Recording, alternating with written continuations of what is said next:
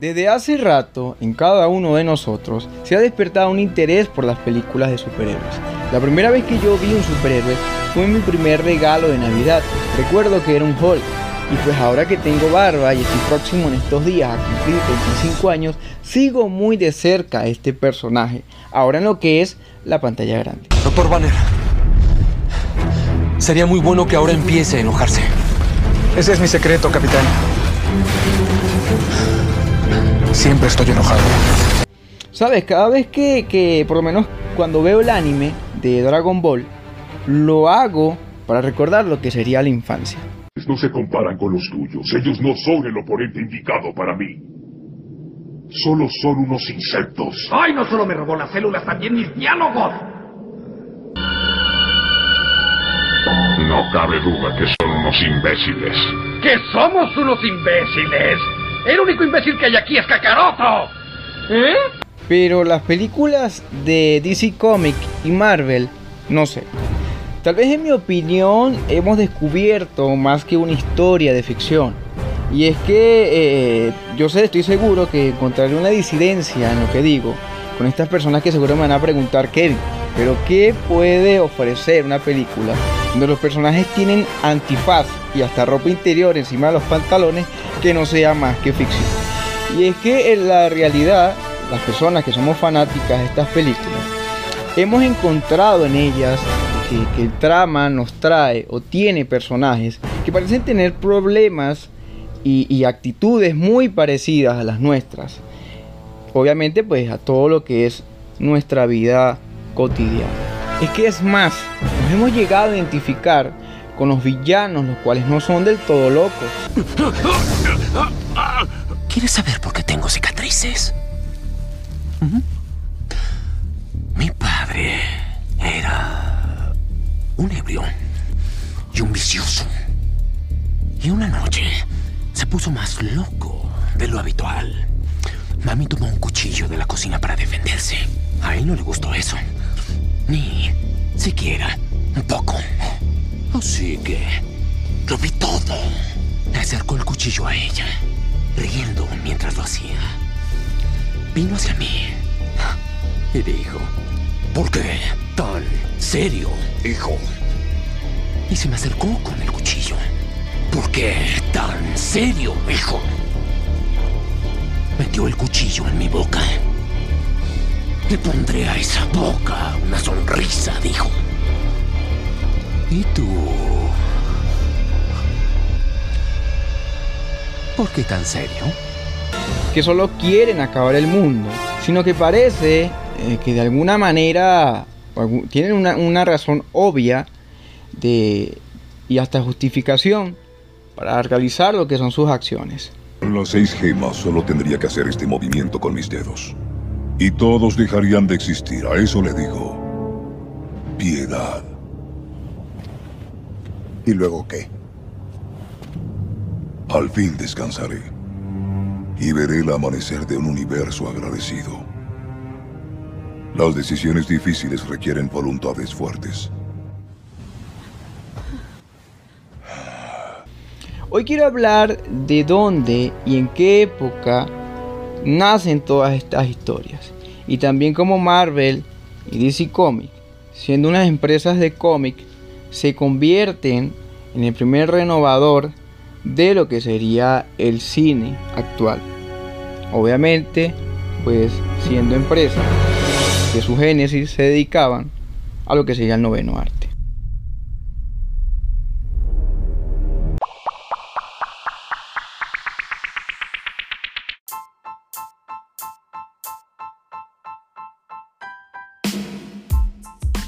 Ok, sean bienvenidos todos al octavo episodio del Mapache Charlatán, un espacio creado para informar a través de la habladera de Gamelote. Mi nombre es Kevin Esteban y voy a estar acompañándolo a lo largo de este capítulo. Es importante comentarle pues que todos los capítulos anteriores, tanto como este, son editados a través de la aplicación Anchor. Fíjense algo, hoy traigo tres noticias y obviamente una disculpa por ausentarme tanto en lo que es el canal. Pero bueno, ya sabían que estaba algo, eh, pues tenía cuestiones de salud. los cuales me hacían evitar el grabar porque tenía tos y gripe y todo esto demás, pero ya estamos totalmente recuperados. Fíjense, la primera noticia es que eh, compré un micrófono, cual le doy gracias a todas las personas que están detrás de, este logro. Es un Mantis, un Trunks modelo GXT 232, por el cual me están escuchando en este momento. Podrán darse cuenta que está súper heavy. La segunda noticia es que gracias a su obediencia, les comenté en el episodio anterior, de que me faltaba muy poco para llegar a las 100 reproducciones totales y hoy lo hemos logrado. Así que les comenté pues que iba a ser un episodio pues así tipo emotivo o haciendo referencia a eso. Además, hoy cuando estoy grabando esto, eh, lo estoy haciendo el 23 de septiembre. Entonces ya se estarían cumpliendo dos meses de eh, que comencé este proyecto. Para que ustedes vean más o menos porque para mí esto es emotivo, pues. Cada vez que, que, que, pasó, que pasa el tiempo y pues sigo estando aquí, creyendo eh, en lo que alguna vez me propuse, que a lo mejor pues pareció descabellado. Pues ya como pudieron ver en lo que es la introducción de este podcast, pues hoy voy a estar hablando de Marvel, voy a estar hablando de, de cómics y cómo toda esta industria del cómics pasaría a lo que sería las pantallas grandes. Y pues como usted hoy, eh, cómo eh, eh, creció esa posibilidad de que usted ahora conozca estos personajes que estaban plasmados en, una historieta, pues a que ahora sean vistos y, protagonizados o dramatizados por personas de carne y hueso. Entonces lo voy a estar comentando. Además, tengo un invitado especial, y es el profesor Sammy Rodríguez. Así que sin más preámbulos, señores, Comencemos con esto.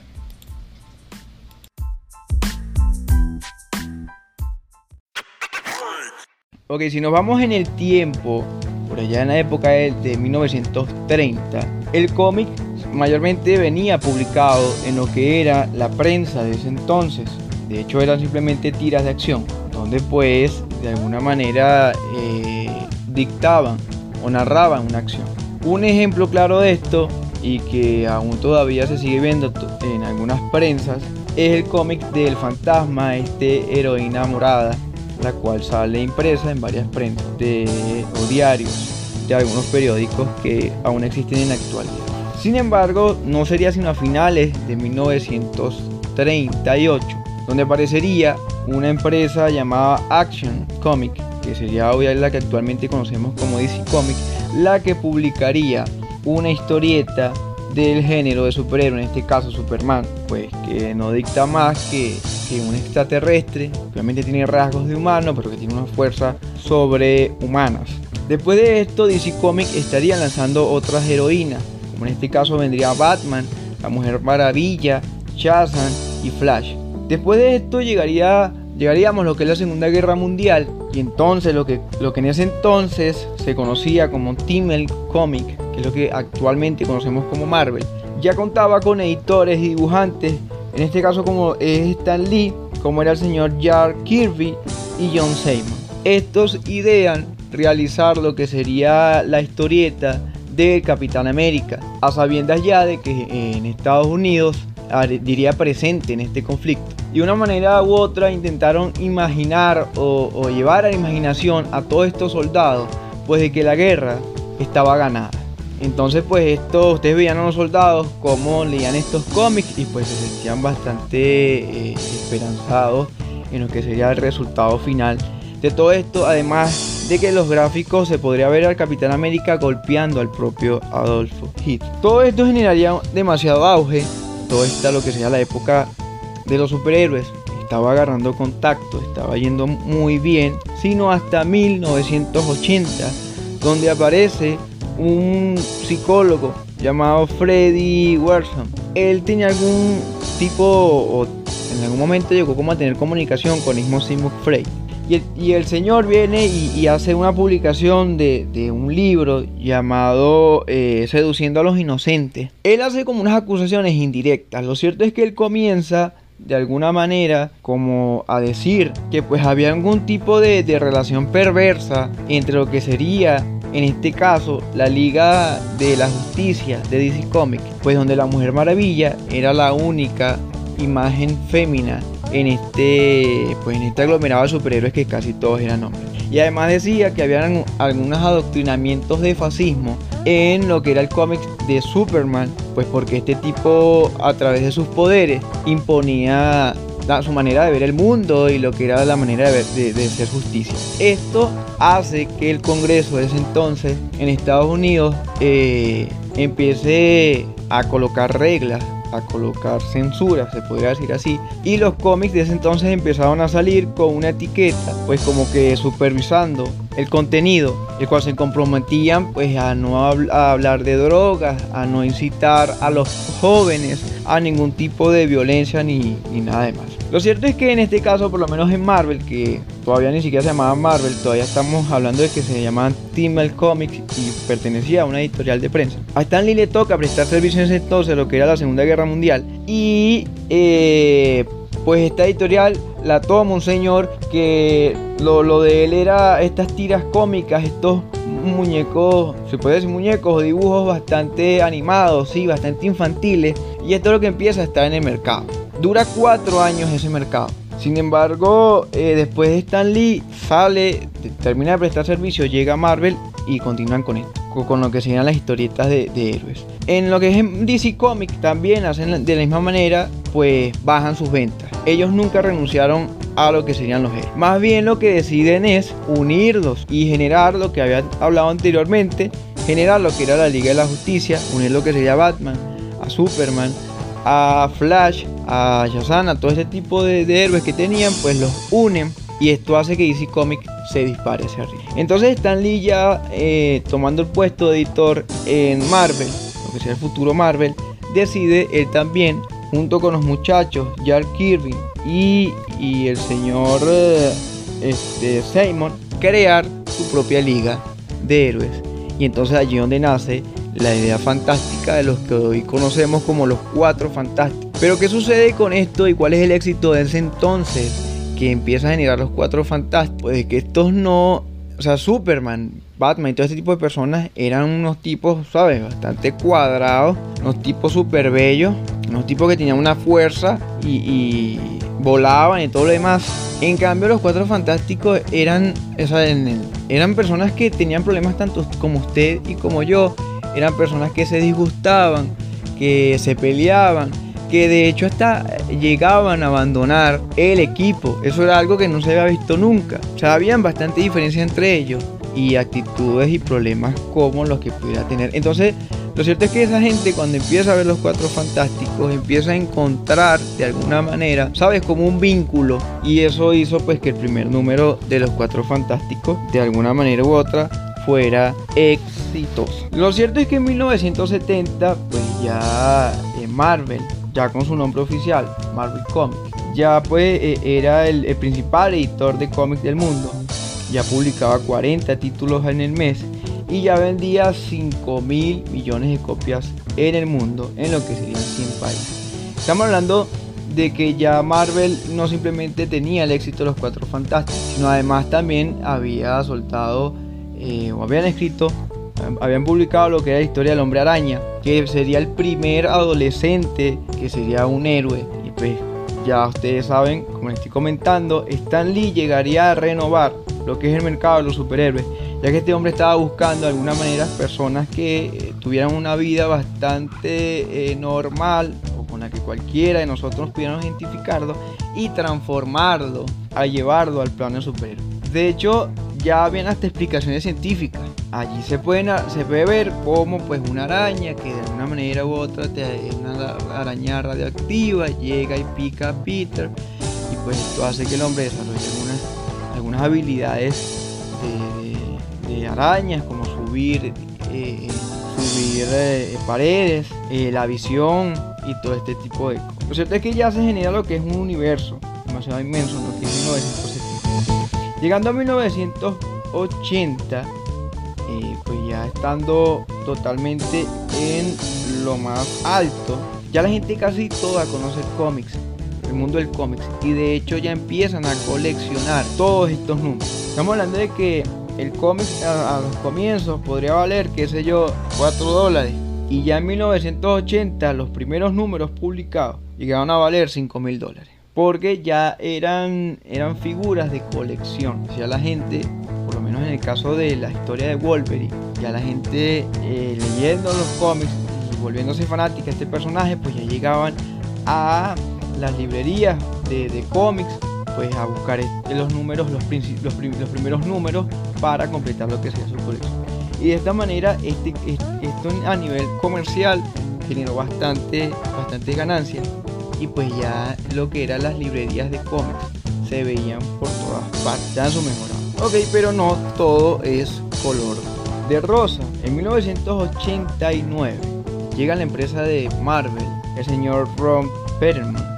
Este señor se había interesado en esta empresa y decide comprarla en ese entonces por 8 mil millones de dólares. Este traería una racha no tanto mala, porque de hecho pues el hombre no sabía nada de cómics y el tipo lo que hace, su estrategia era vender. Este tipo lo que quería era vender, hacer dinero con los cómics de cualquier lugar. Entonces él, comienza a que se empiecen a generar ediciones especiales de cada uno de los... Y entonces estamos hablando de que estas ediciones especiales traerían portadas que se tendrían de alguna manera, no sé, tal vez neón, pero estas portadas, imagínense, alumbraban de noche. Entonces comienza a realizar todo este tipo de ediciones especiales y empiezan a vender demasiados ejemplares. Claro, esto al principio es captado por las personas eh, de manera receptiva y levanta las ventas. Pero a largo plazo la gente empezó a darse cuenta de que sí había muchos cómics con muchas imágenes, muchas portadas, pero estas historias estaban bajando de calidad y pues pareciera ser que ya no eran los mismos editores los que estaban narrando historias.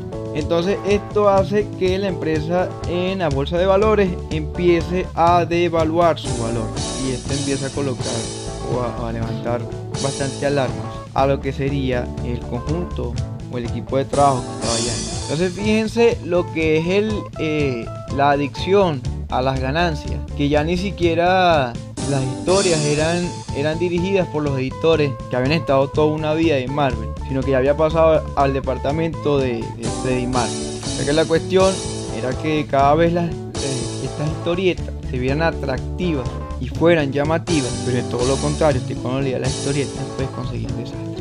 Esto, esto hizo pues que todo, todos los editores salieran muy molestos y decepcionados de Marvel y se retiraran de allí. Entonces, ¿qué sucede después de esto? Pues nada, los fans de estos editores, que eran los que escribían en Marvel, que de hecho estaban muy comprometidos con las historietas de Marvel porque eran eh, fans de, esta, de, estas entonces ya llegaban comprometidos con los personajes, simplemente lo que hacían era desplazar eh, toda esta historieta, pues se van decepcionados y eh, los fans de, de estos escritores se van a lo que serían las competencias de las revistas de Marvel, siguiendo a lo que serían los. Entonces, imagínense lo que sería ese tiempo baja de una manera brutal, empieza a bajar de una, de una, manera brutal, lo que sería el comercio de los cómics. Y esto hace pues que muchas librerías que antes pensaban que esto era un gran auge empiecen también a irse a la quiebra. Entonces el señor Brown Perelman, como alternativa, empieza a comprar empresas como Panini, que son empresas de stickers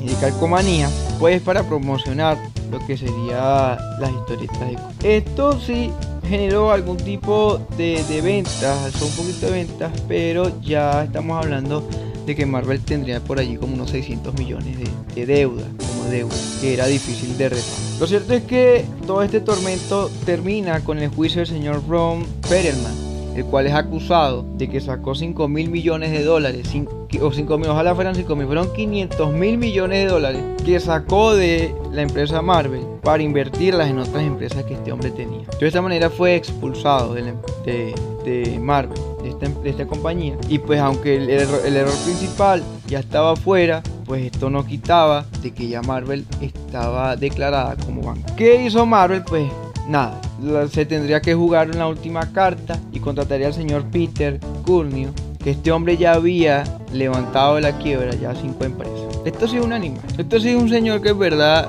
es un fenómeno. Levantar empresas de quiebra no debe ser nada fácil. Usted llegar a una empresa que tiene un auge financiero y mantenerlo tal vez pueda ser un poco fácil, pero llegar cuando una empresa está endeudada cómo usted puede hacer eso. Lo cierto es que el hombre tampoco sabía nada de cómics, se tuvo que documentar y aprender bastante. Y lo primero que él hizo fue traerse los editores, por lo menos los más buenos que se habían ido de Marvel. Obviamente, pues al llamarlo, se iba a conseguir con un sentimiento de que esta gente sentía pues que no le habían dado el trato, eh, el trato que se merecían de haber prestado servicio allí. Y él lo que hizo fue convencerlos. Entonces también en ese, caso, eh, él contrataría a un señor llamado Bill James. Y pues este hombre generaría una estrategia que sería bastante, bastante clave para lo que es la industria Marvel.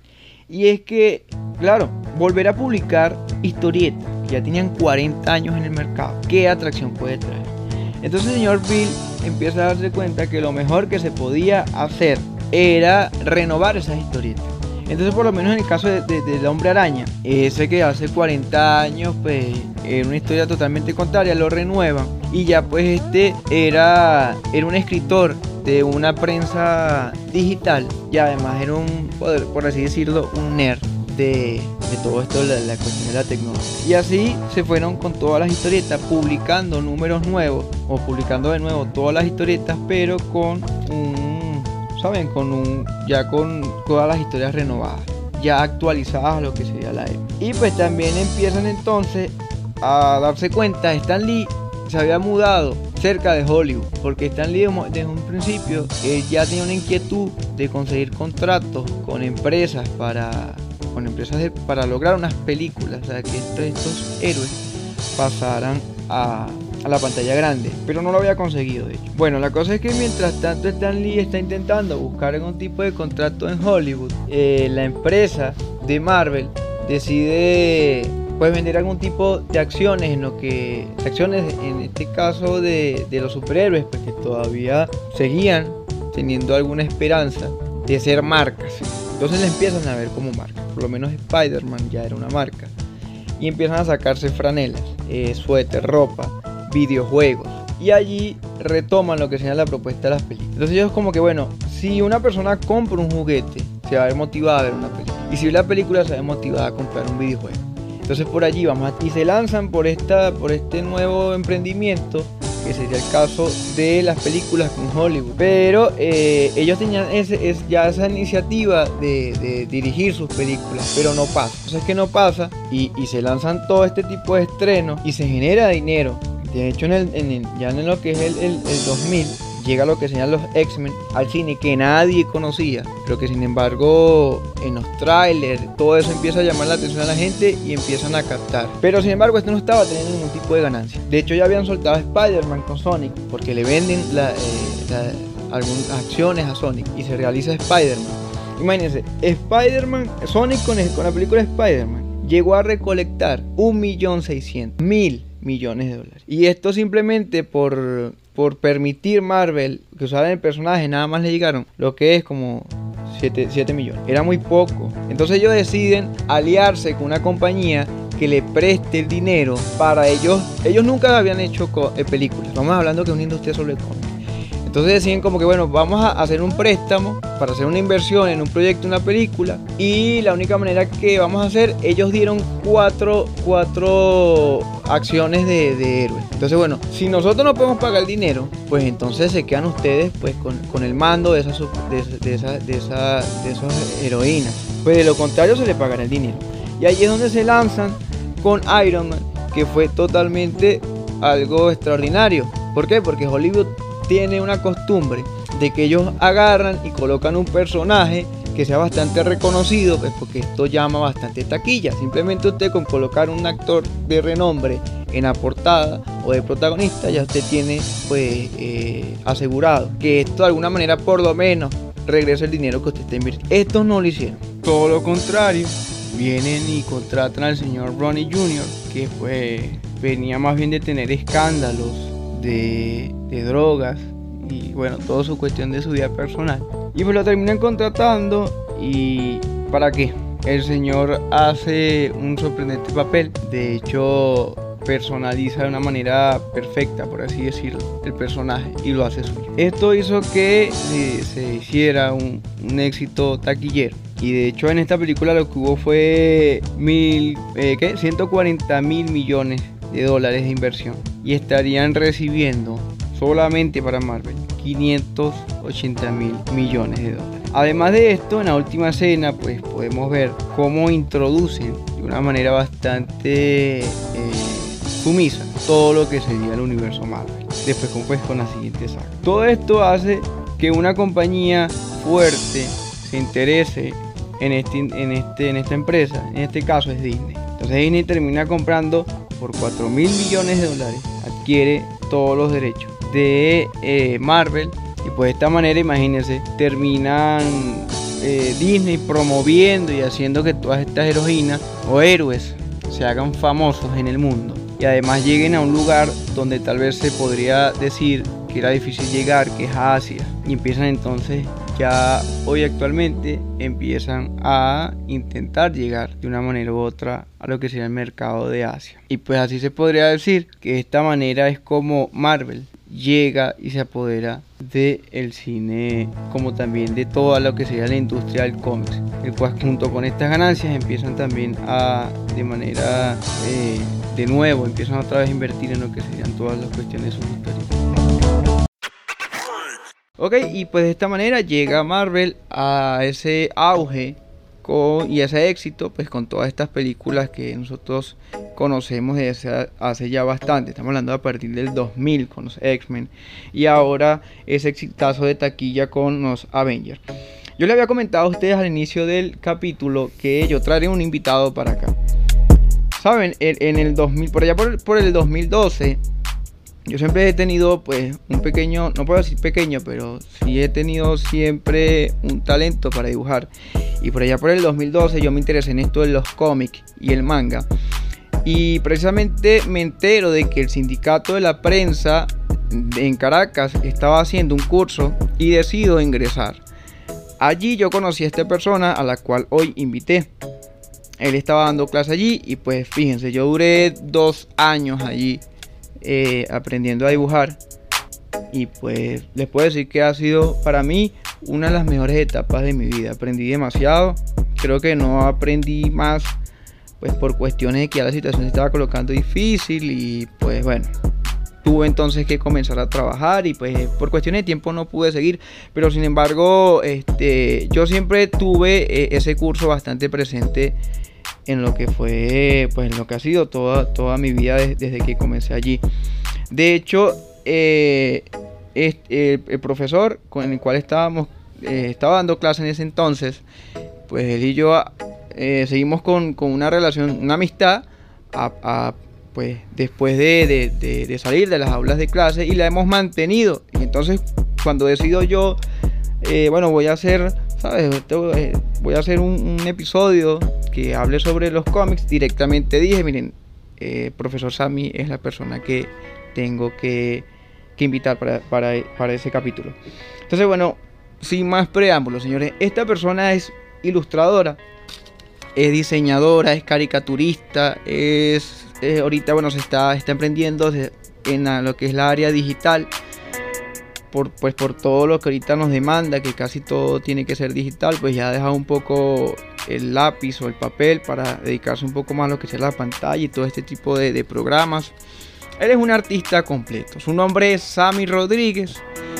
Y bueno, profesor, para mí es un honor que usted haya aceptado la invitación a este espacio. De verdad, muchas gracias. Espero esté bien.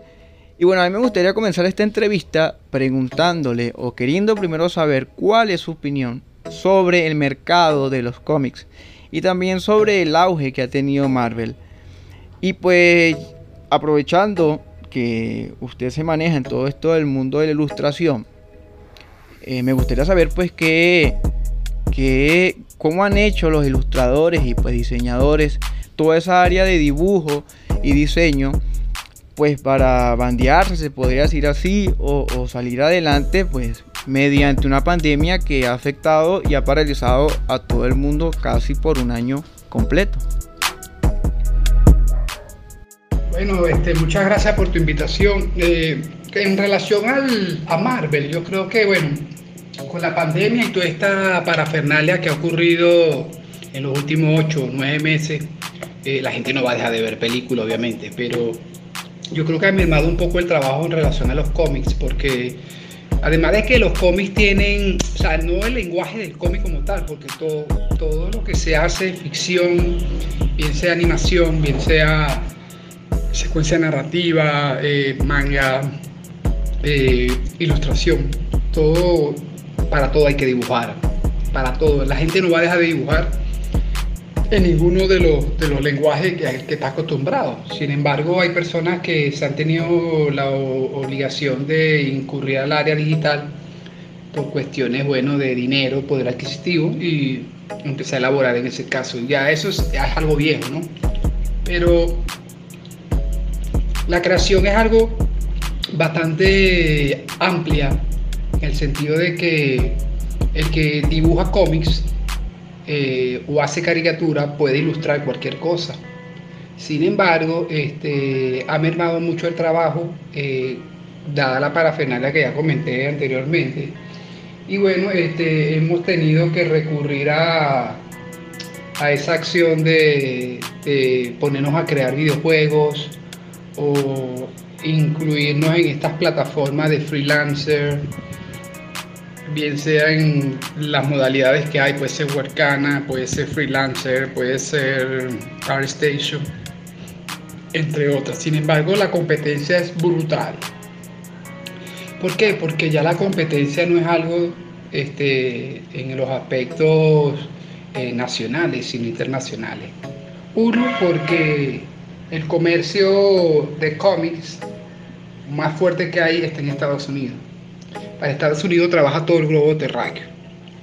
Este, y la competencia cada día es más fuerte, obviamente porque se trabaja al modo norteamericano, porque en el área, por ejemplo, en el cómic europeo ya está topado de alguna manera ese desarrollo, sin embargo lo que más paga son los norteamericanos. Y bueno, este, hay que darle gracias a Dios que los cómics norteamericanos no perecen, sino que simplemente cambian. El universo Marvel se ha crecido muchísimo. Y bueno, estamos ahí en stand-by, esperando a ver qué, se soluciona con estos toques de queda y con todo esto para incluirlo. Bueno, yo trabajo haciendo caricaturas en Punta Cana y es el, así me gano la vida.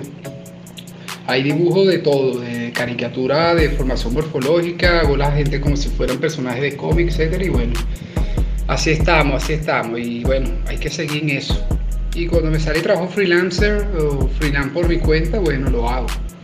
La semana pasada me tuve que hacer un retrato en bolígrafo y bueno, así fue que logré hacer por lo menos unos 30 dólares, ¿no? Y bueno, de eso se trata. Hay que, hay que reinventarse con todo este cuento. Así es, profe. Yo creo que eh, eh, es muy cierto. Renovarnos siempre, renovar siempre nuestros conocimientos y nuestros proyectos siempre debe, debe estar allí como meta, ¿no? Para, cada vez pues mejorar profesional y personalmente. Profe, este, bueno, yo quisiera saber realmente, eh, porque creo que nunca, nunca pues nos hemos sentado a hablar de esto, pues cómo fueron sus inicios en el mundo del cómics y, pues en esto también del dibujo, ¿no? Y además, pues que ¿Cómo termina usted dando clase? ¿A esto a qué se le atribuye? Porque creo que para esto hay que tener también algo de, algo de, que de vocación, ¿no? Porque no todo el mundo pues eh, se le facilita o tiene ese, ese entusiasmo de, dar clase. ¿Cómo, ¿Cómo, fue su, su trayectoria desde que comenzó a interesarse por los cómics? Chicos, este, yo te puedo decir que como todo niño uno siempre tiene como esa, esos tiempos de imaginar y de, y de crear cosas. Yo siempre en el colegio me destaqué por, por ilustrar y por, por ser bueno en artística. De ahí para allá, bueno, todo fue el cuento, ¿no? Eh, como te comenté en algún momento, mi hermana me llevó a una escuela de cómics que quedaba ahí en la avenida Panteón, en el edificio La Roca, en el piso 2. Cuando yo llegué a ese lugar, eso fue algo mágico. Eso nunca se me ha olvidado, ni se me va a olvidar porque no es lo mismo que tú percibas la imagen gráfica siendo un niño que la percibas de adulto. Cuando eres niño es mucho más emotiva y mucho más mágica que cuando ya tú eres un adulto, ¿no? Con problemas y etcétera. Sin embargo, este, no solamente aprendí a dibujar y a ilustrar, aprendí valores, porque también el profesor Julio nos educaba y, nos trataba de alentar para que la vida fuera, eh, estuviera enmarcada en un futuro venidero fehacientemente este, bien pulcro y bien eh, nutrido de, toda la sapiencia que él tenía, ¿no?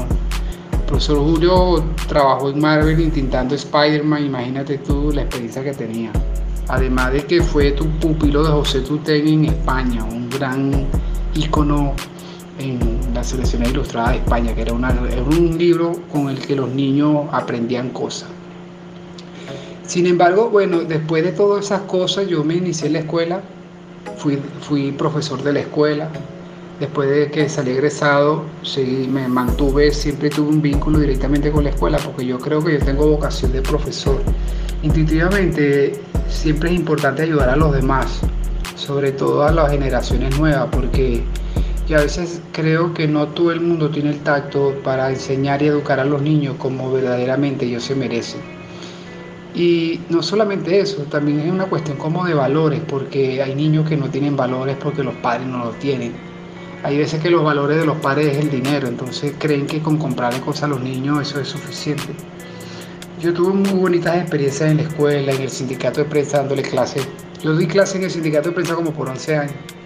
Y bueno, se me llevó, fue una cuestión que paulatinamente una cosa me fue llevando a la otra y así, bueno fue algo bastante emotivo, ha sido siempre emotivo y bueno, ahora me estoy dedicando a mí, a hacer mis cosas.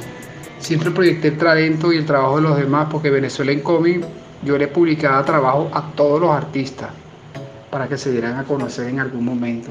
De hecho, hasta los más proyectados en otros vínculos pudieron, pudieron eh, publicar en Venezuela en cómics. Hice dos concursos nacionales, y bueno, la vida es eso, la vida es, uno sirve, o sea, la vida es para servir a los demás, porque es el que no sirve, imagínate, el que no sirve a los demás es como que existe, pero no en su totalidad. Así es, profe. De hecho, por allí como que hay una frase que dice que el que no sirve para, el que no vive para servir, no sirve para vivir. Eso es muy cierto. Fíjese, profe, usted toca un tema bastante importante que es el proyecto de Venezuela en Comics. Yo recuerdo que cuando yo entré al curso, pues usted hacía bastante alusión a este tema. Y sé que era uno como de sus grandes proyectos. A mí me gustaría que usted me, nos contara que, dónde está, dónde, dónde quedó ese proyecto. Y, y, exactamente de qué se trataba, hacia dónde exactamente escaló.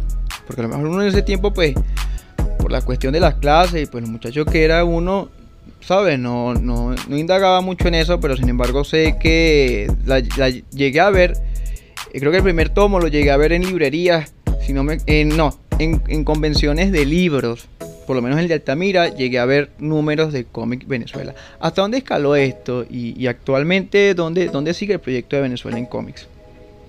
Venezuela en cómics es un proyecto bastante ambicioso que ahorita lo tengo parado. Este, fíjate lo que pasa. Eh, yo en mi vida he tenido varios proyectos, pero yo he sido el motor de mover todos esos proyectos. Venezuela en Cómic era una revista que trataba de reproducir todos los tipos de cómics que existían. Él tenía un, digamos que yo diseñaba, buscaba a los artistas, los artistas me cumplían, a veces le pagaba por sus páginas. Algunos me colaboraban, otros no me colaboraban, pero siempre tuve la iniciativa y la inquietud de pagarle a los artistas por sus páginas. Y siempre lo hice, traté de hacerlo a, plenitud. Este, Rodolfo Hernández fue un gran amigo que me ayudó muchísimo, sobre todo con el primer número que llevaba la tapa, que es la, la número uno, que es una de las revistas quizás más añorada y más buscada en Venezuela en relación a cómics, porque reúne muy buenos artistas. Desde Germán Mejía, que estaba en DC Comics y Matt, Rodolfo Fernández, que participaba en Tops Comics, el profesor Julio, que era un gran, un gran dibujante, José Lara, que era creador de la antirrata, Mauricio Lemu, que era infógrafo y un gran dibujante de cómics en los años 80 en Venezuela en el diario de Caracas. O sea, había una gran cantidad, un trabuco de gente fuerte, Jesús Torrealba, había, había cualquier cantidad de personas duras en ese, en ese, esa edición. Y bueno, fuimos, yo fui tratando de proyectar este talento en, bueno, en toda esa gama. Nosotros fuimos los primeros quizás que hicimos una buena convención de cómics en el CELAR, de ahí empezaron, empezó un movimiento, porque los movimientos que se hacían de cómics en Venezuela eran de barajita y se hacían en el Hilton. Una vez que nosotros probamos eso, Daniela Paulillo, la, la chica de, de la Comic Con en Venezuela, este, nos encontramos, no sé cómo yo conocí a Daniela, yo creo que fue ella que me buscó. Y bueno, estuvimos haciendo, yo le ayudé a ella con la primera promoción, hicimos hasta Kiko Bautista, nos promocionó eso por internet, pero no sé, después no, no, tuvimos un buen feedback y no nos comunicamos más, sin embargo, este, en su inicio tuvo también ese apoyo. Este, bueno, nada, y Venezuela en Comics siempre ha estado en los movimientos más intrínsecos de, digamos, de, ciertos aspectos de la cultura en Caracas. Tuvimos también con la Alianza Francesa, traímos a Emma Dubán de Francia, el primer premio Angoulême de come autobiográfico. Eh, y bueno, dándole, dándole, dándole. Tuve una propuesta una vez del diario Panorama para hacer la edición con cómics. Eh, antes que creo yo estuviera en el Nacional me llamaron a mí para que yo hiciera esas, esas tiras cómicas. Lo que pasa es que ellos no nos querían pagar, querían que todo se lo regaláramos por el simplemente hecho de promocionarnos en el periódico y al fin y al cabo eso... Ya yo tenía la revista en cómic como para publicar a mi gente y no necesitábamos de un medio para eso. Entonces son cosas que se van sumando y que te dicen que, que bueno, que uno también solo puede hacer las cosas sin embargo, es importante siempre inyectarle dinero a, los proyectos para que los proyectos se desarrollen ampliamente, porque uno solo no puede hacer todos los, movimientos. Ahora Venezuela en cómic las voy a sacar en digital, tengo algunos cómics que voy a empezar a publicar en, la revista.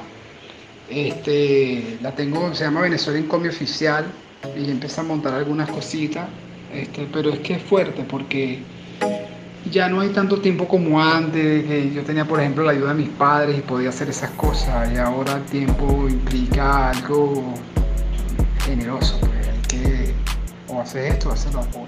Entonces, en ese dilema se la pasa a uno, hay que ver también cuáles son las prioridades.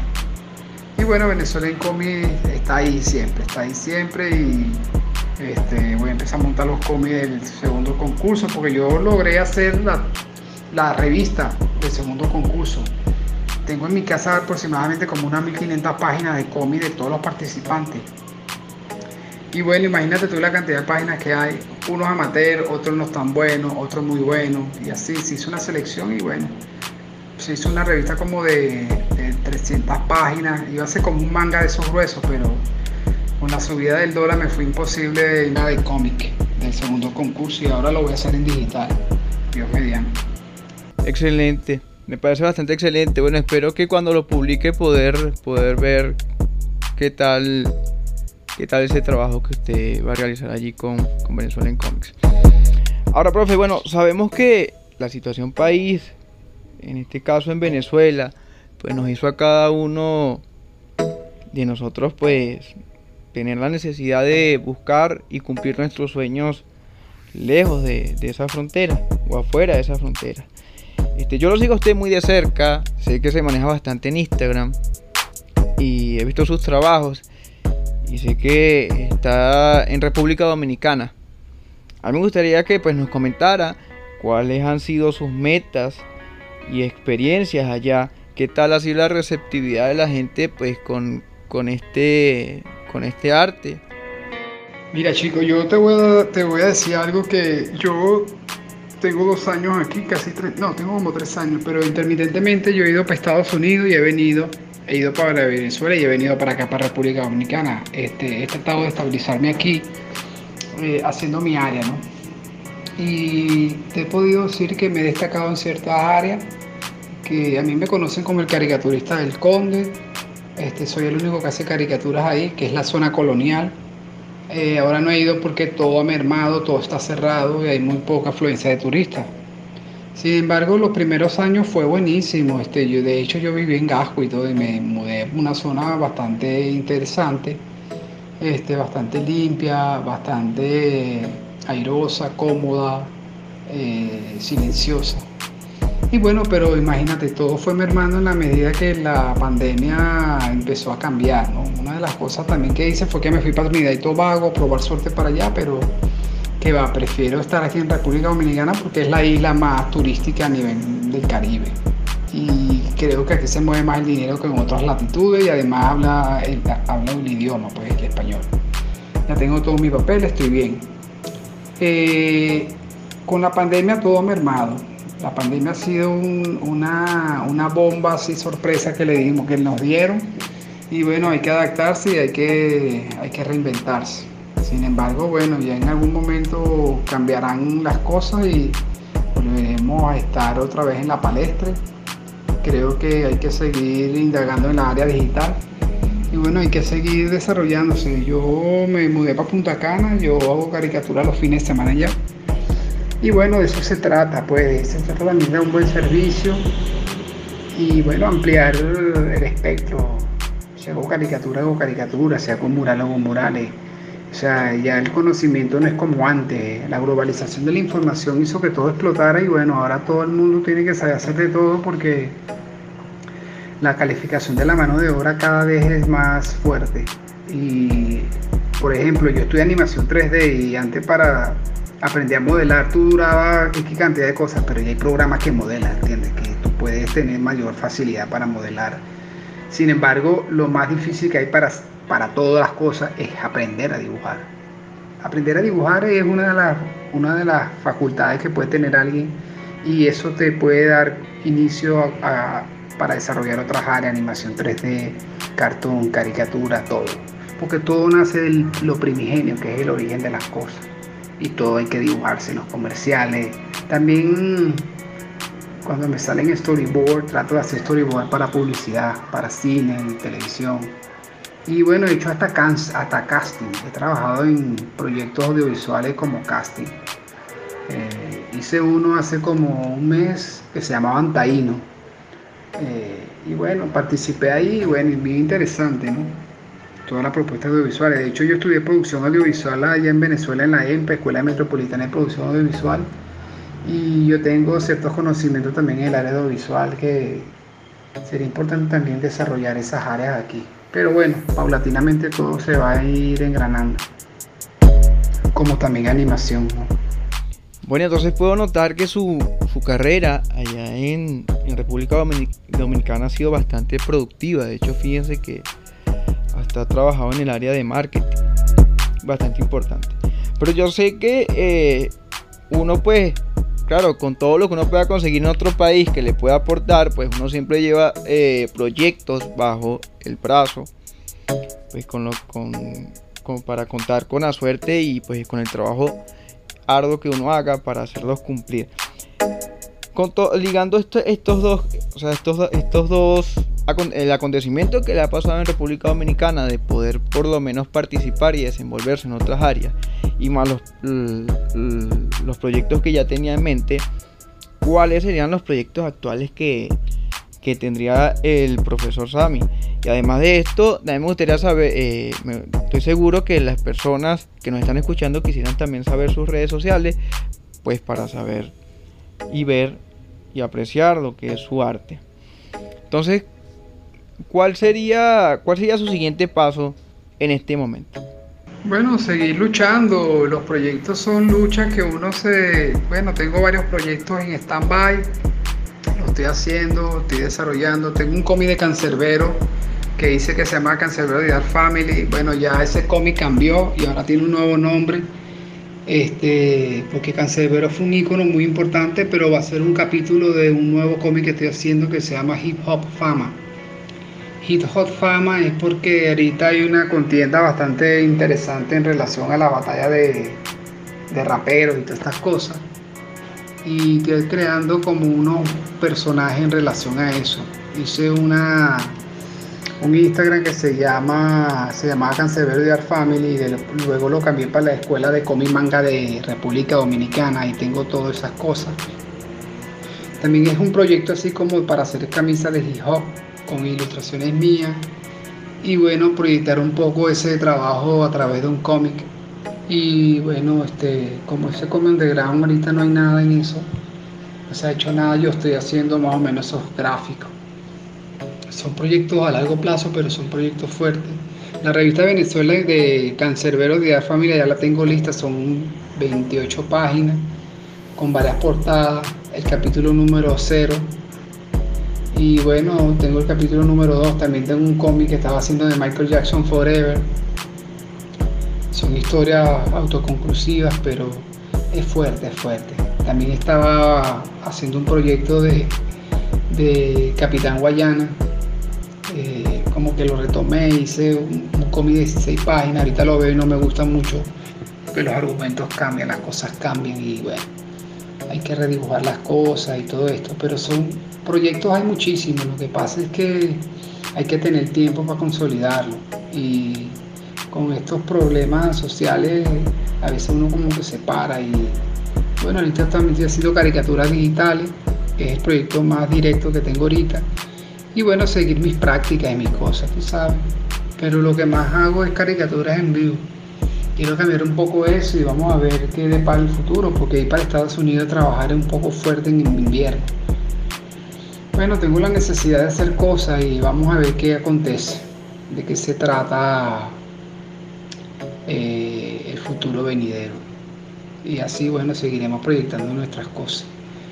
Tengo, bueno, la página Venezuela en Comi oficial, eh, la escuela de cómic manga de República Dominicana y Sangre Art, que es mi Instagram personal, donde publico todas las caricaturas e ilustraciones que hago.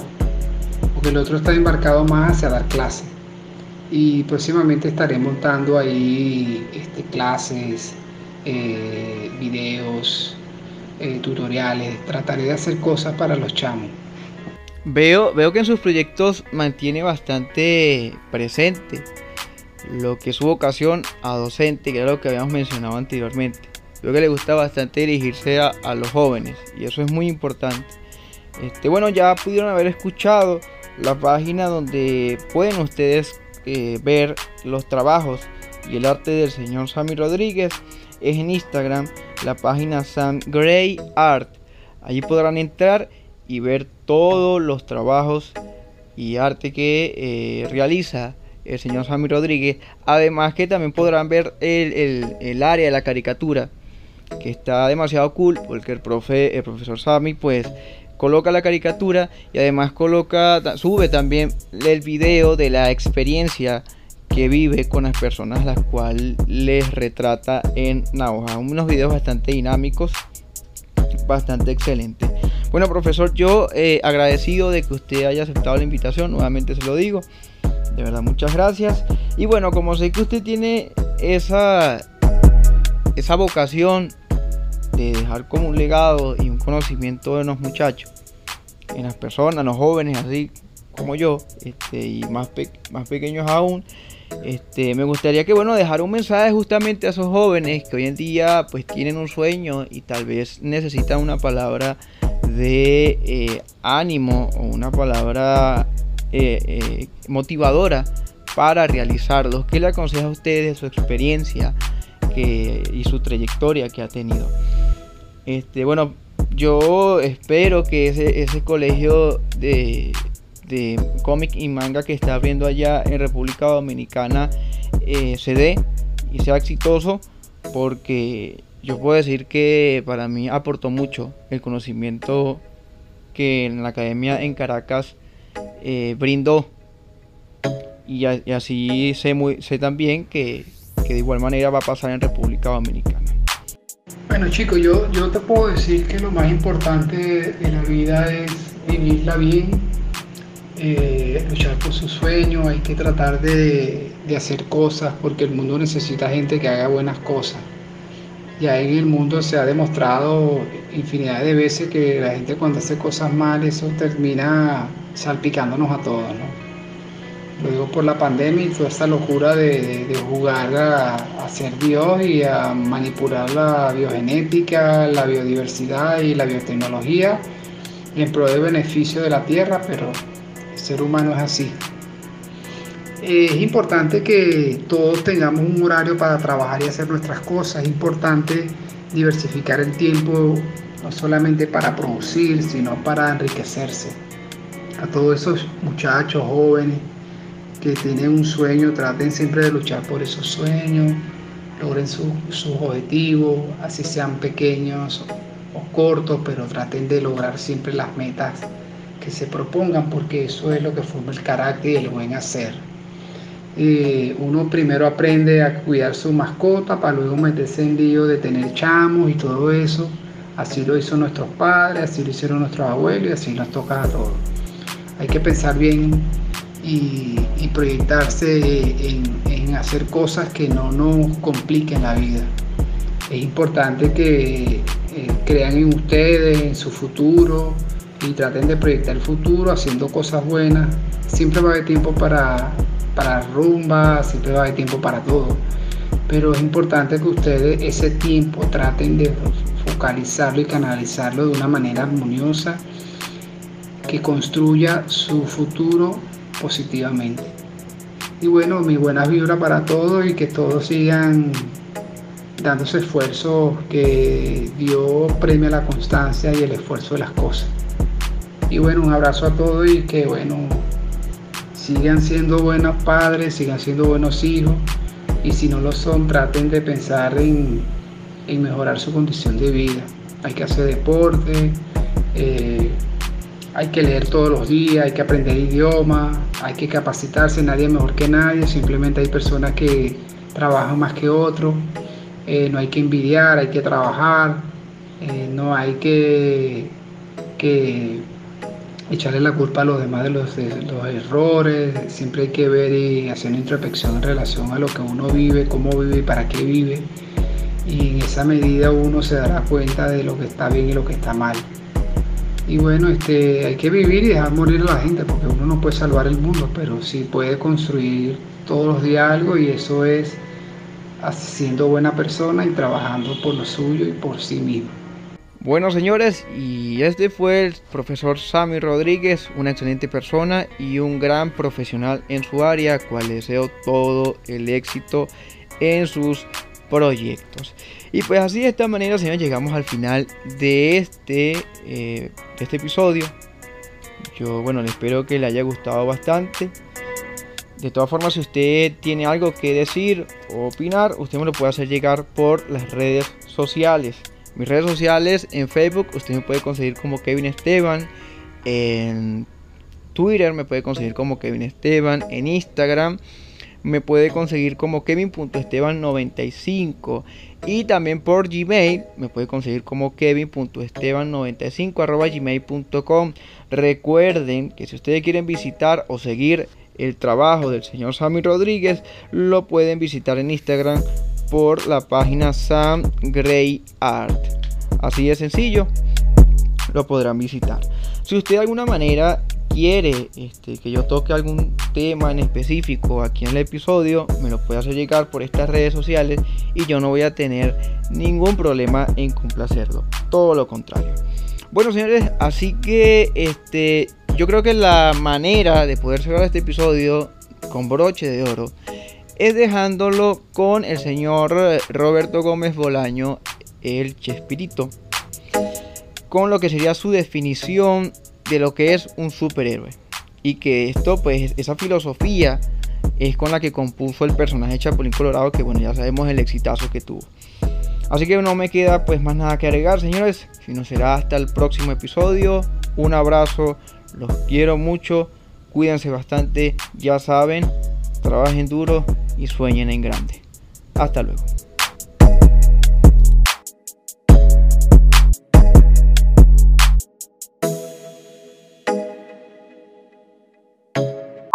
¿Qué, piensa de los héroes como Superman, He-Man?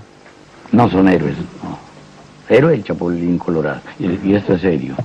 El, el heroísmo no consiste en carecer de miedo, sino en superarlo. Aquellos no tienen miedo. Batman, Superman son todopoderosos, no pueden tener miedo. El Chapulín Colorado se muere de miedo, es torpe, débil, tonto, etc. Y consciente de esas deficiencias, se enfrenta al problema, ese es un héroe. Y pierde. Otra característica de los héroes, los héroes pierden muchas veces, después sus ideas triunfan. Pero mientras tanto el héroe, ¿cuántos fusilados conocemos? Es filosófico eso. Oh, Yo pensé que era un, un autor cualquiera y es un filósofo. No contabas, no contabas con su astucia.